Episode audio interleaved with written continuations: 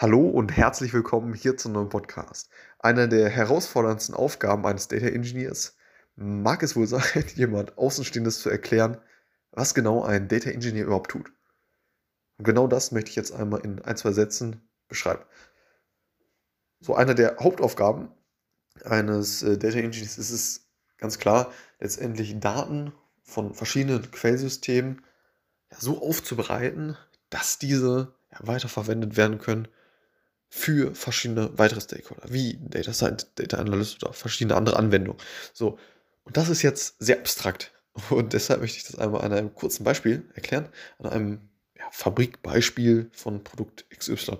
So, dort haben wir auch ja, verschiedene Input-Materialien, so, die wir über verschiedene Prozessschritte, hm, ja, vielleicht müssen wir so kurz einlagern, dann wieder weiterverarbeiten, schmelzen, äh, äh, gießen und andere Prozessschritte, die wir durchführen, um letztendlich das, das Produkt so ja, zu lagern oder dem, dem Kunden so zu präsentieren, dass er es letztendlich ja, kaufen kann. So.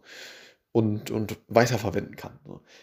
Und genau das äh, ist im Grunde genommen ja, der, der, der Weg von, von unterschiedlichen Daten, unterschiedlichen ja, unterschiedlichen Arten an Daten, strukturierte, semi-strukturierte und unstrukturierte Daten, die letztendlich als, als Input äh, in das System kommen, verarbeitet werden und hinten raus dann bereitgestellt werden für diese unterschiedlichen Stakeholder. So, und dort, ja, fallen natürlich auch äh, oder werden letztendlich auch verschiedene ja, Tools äh, verwendet. So.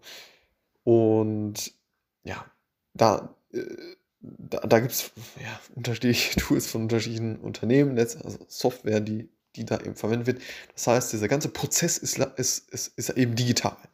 So, und das ist auf jeden Fall ein ganz, ganz wichtiger Aspekt, der zu nennen ist. Das heißt, ähm, dass es anders als in diesem Fabrikbeispiel nicht darum geht, ja, wirklich physische Maschinen aufzustellen und äh, ja, das, das Ganze wirklich äh, physisch äh, ähm, ja, zu, zu, zu implementieren, sondern eben digital. Und das ist ein großer Aspekt.